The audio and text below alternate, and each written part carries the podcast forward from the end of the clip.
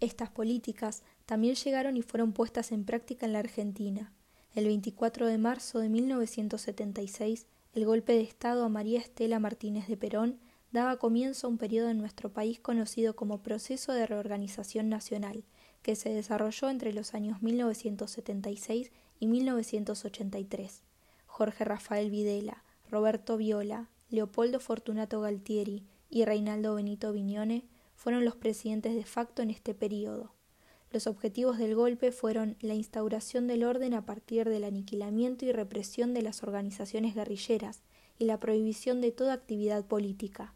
El modelo económico se caracterizó por un liberalismo ortodoxo basado en la obtención de rentabilidad a partir del desarrollo del sector financiero y se abandonó asimismo el rol del Estado interventor.